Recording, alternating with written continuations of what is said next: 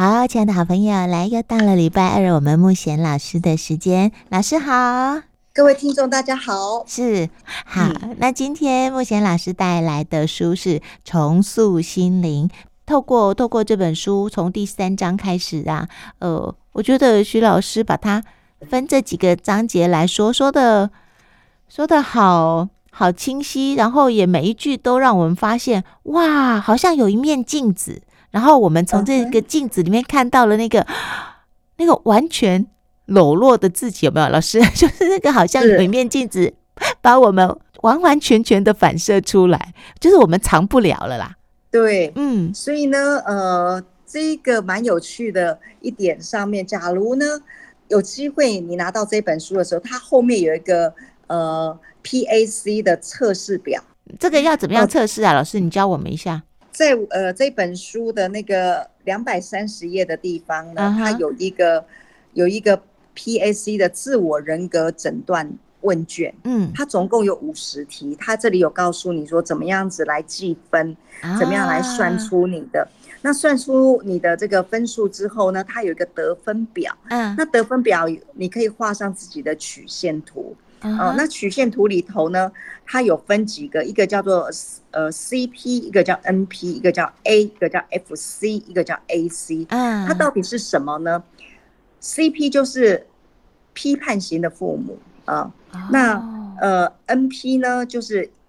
滋养型的父母，嗯，A 就是成人，FC 呢是自由型的小孩，AC 呢是顺从型的小孩。那你可以从这个表就可以看到。你这个人自己呢，是在哪个部分的能量是比较强的？可能二影出来，可能是在 CP，呃，因为刚才我有好听到在私底下我们有分你的那个驱破力是比较强的哦，真的，那每一点好像都、哦、都讲到我，我好像每一箭都有射中我。对呀、啊，所以驱破力比较强的人，他可能是在呃 CP 会比较高，嗯，还有在 A 的部分，成人的这个部分上面也会比较多，嗯，嗯，嗯啊，那呢，不管在哪一个能量上面，它的多寡，它创造的现在这样子的你，对，我们可以从这样子，从这一本书，可以慢慢的去找到为什么会形成现在这样子的你的一个脉络。我觉得这是非常有趣的，呃，就像刚才二英讲说，哇，你看了以后，你才知道说那个驱破力呢，是你含的分量有这么重，对，所以你就会创造出你在很多的时候就会内在容易比较焦虑，对，会想到说要快一点，要快一点，嗯，那这样子的声音绝对不是你一出生就有的，嗯嗯，而是在你的人格化的过程当中。受到父母的影响，可能父母会时常告诉你做事要快一点，嗯，呃，吃饭要吃快一点，嗯，呃、哪有人吃饭这么这么慢？那你以后要怎么做事呢？对，这样子的语言，怎么它慢慢已经融入到你的人格里头来了，而形成到你现在也用这样子的方式在过你的人生，然后要求自己的孩子。要更努力，有没有？这句话我看到也很有感。然后取悦别人，我一看到也觉得哦，又中枪了。就是在驱破令这一个章节第四章里面，徐老师他提到的这一些部分，我都觉得哇，我不晓得什么时候在我的生命里面都种下这些种子，然后它就一直在我的生命里面开花结果。是的，所以你看到的时候会有那种哇，对，原来是这个样子啊！还有要完美，你看老师，你看我念给你听，你就会觉得取悦别人要完美，要坚强，要更努力，快一点。真的诶，每一点我都觉得，哦，我的天儿啊，好像自己都被说中了。那在呃禁止令的呢？紧箍咒的这个部分，禁止令有十二个吗？我大概至少也有七个到八个。有七个到八个哈，呃，我记得刚才我们在私底下，二姨也有跟我讲到，在这个禁止令里头有一个不要健康的这件事情上面。对，真的，我刚才跟老师说，那小朋友明明才不到两岁，但是他却会因为妈妈去照顾新生的宝宝，然后就用生病的方式想要博得别人的注意。就是不要健康这件事情，好像也在很多人的生命里面变成一种那个模式。对，呃，所以不要看说孩子小，为什么又没有人教他，他怎么会这样子？对，所以这也就是为什么我们会发展出来这样子的一个人格的这个部分。嗯，我们都真的非常的厉害，不用人家教，我们都学会了这些东西。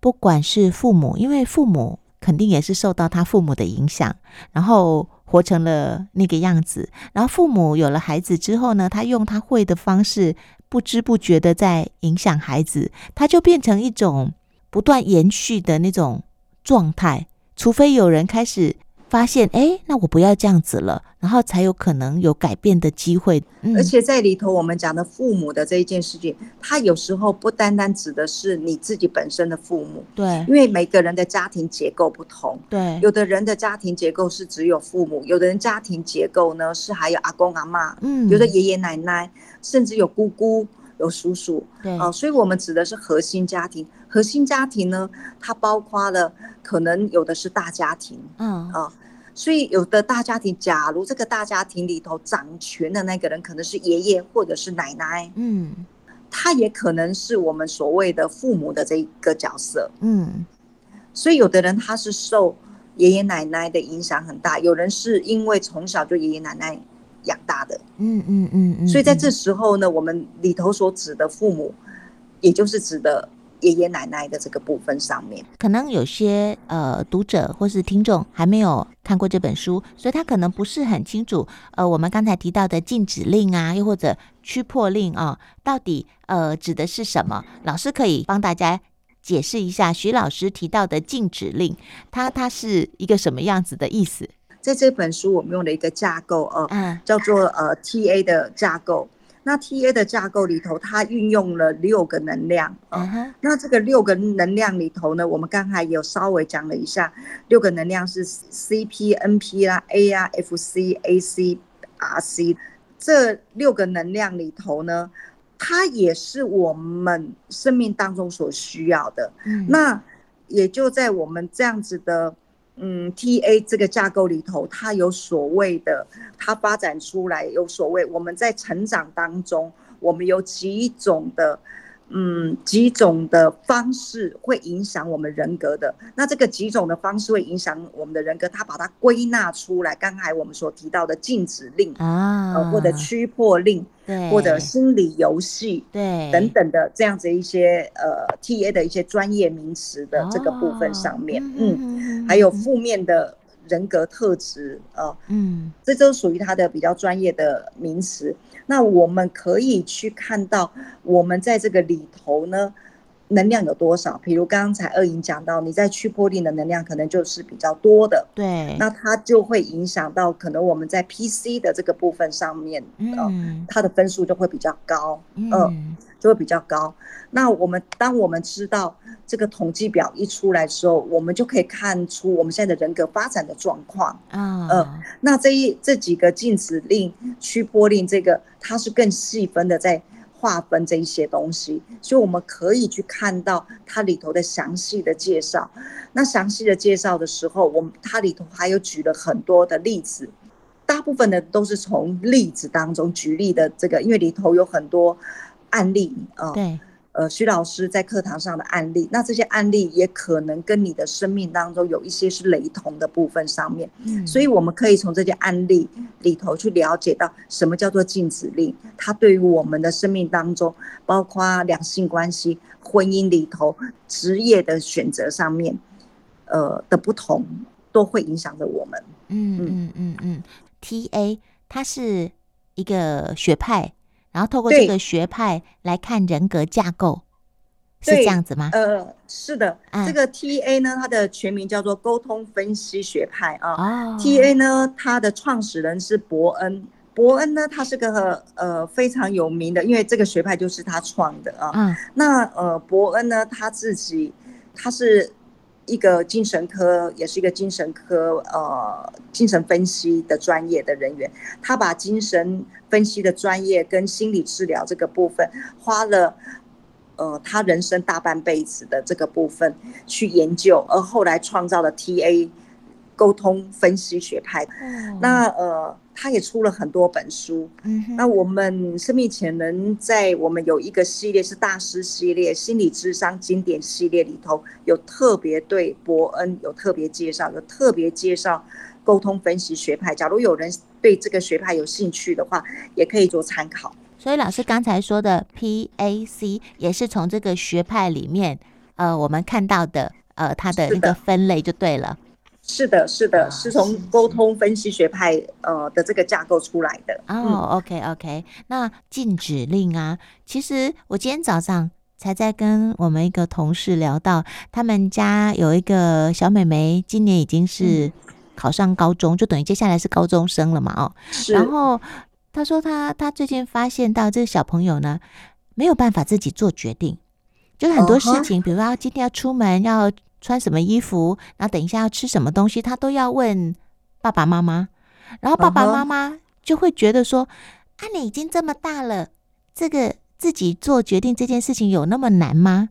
但是因为他是旁观者嘛，他自己是阿姨嘛，他就跟我讲说，他发现因为从小都是爸爸妈妈帮他做决定。从来也没有训练他自己为自己的选择负责，那甚至呢，他自己呢每次做了选择又或者决定，就会被打枪，就会被人认为说这样不好，那样不好，爸爸妈妈帮你决定比较安全。所以人很奇怪哦，就是在不想长大这个部分，就小朋友觉得反正你们都帮我决定好就好啦，那我自己就不用为自己的选择负责，又或者他也没有那个能力，是。其实我相信这样子的一个状态，在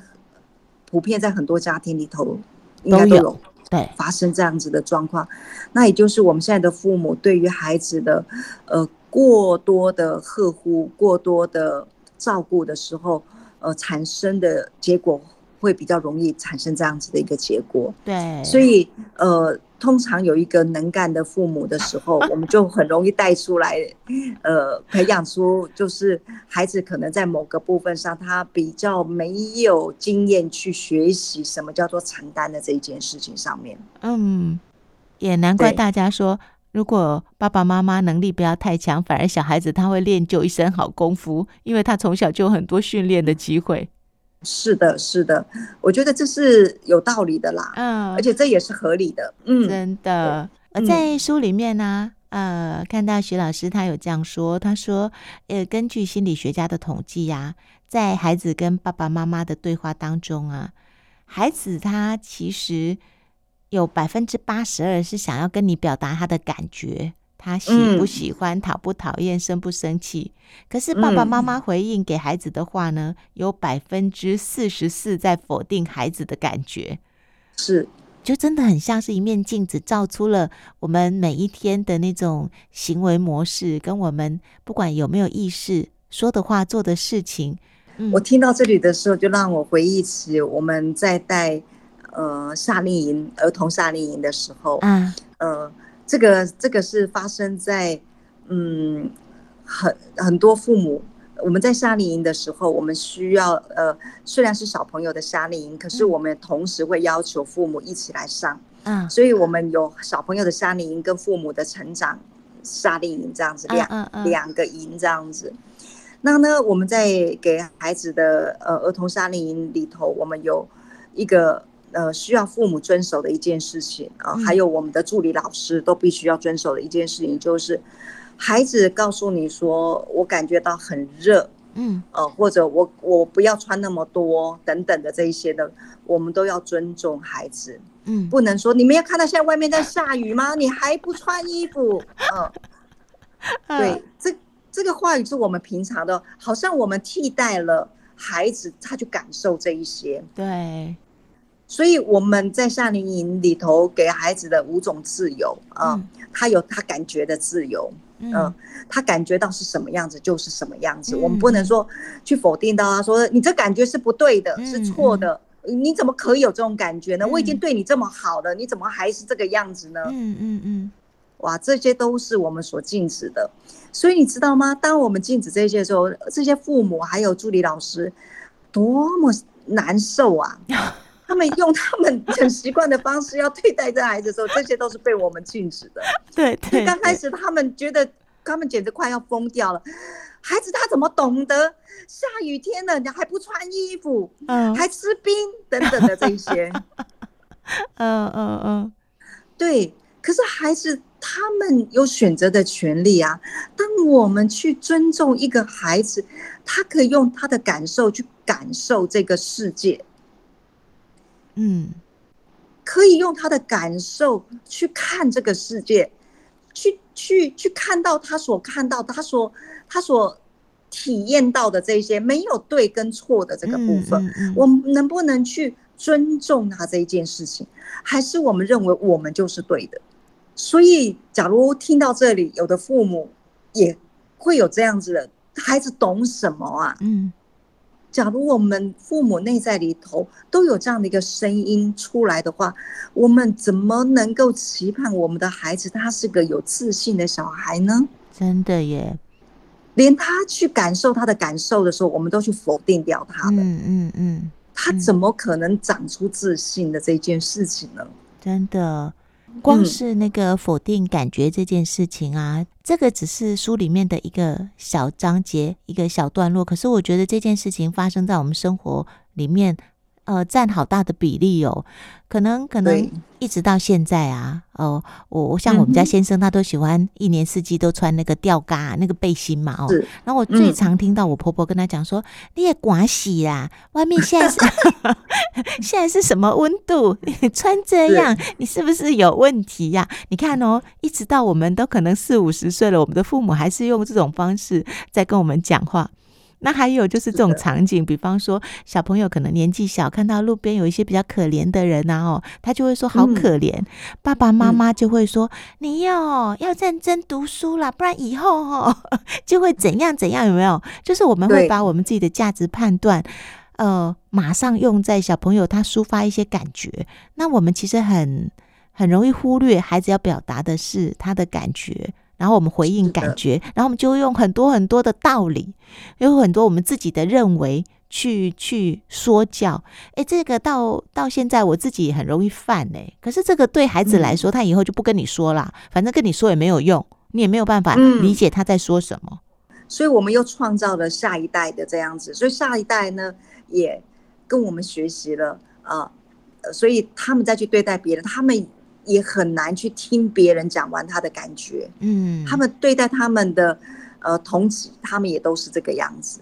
徐老师书里面一直强调，就是我们每一个人都要先从自己开始，就是你自己对了。你的人际关系就会对，你跟父母的关系、跟孩子的关系、跟身身边的人的关系，自然就会对。这也是孟贤老师一直在强调的，就是我们常常觉得我要当个好妈妈，我要当个好媳妇，我要当个好太太。可是我们比较没有马上说我要当一个我我我我想要的自己，我喜欢的自己，我我我想要成为的自己。呃，这些年来，慢慢的，我们越来越听到说当自己的这一件事情啊。嗯嗯呃，那呃，当自己的这件事情是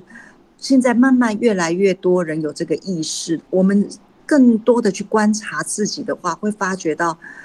我们很难所谓的当自己，我们很容易陷于我们的惯性的这个部分上面。对，我们习惯呃听从，或者我们习惯呃以别人的意见为意见等等的这个习惯呢，它左右了我们。对，那这些习惯。它左右了我们，也就是我们在这本书里头所谈到的很多的人格方面的，嗯嗯，呃，成因，它如何建构出这样的一个人格？徐老师认为，我们只有从自己自我的这一块先认识起，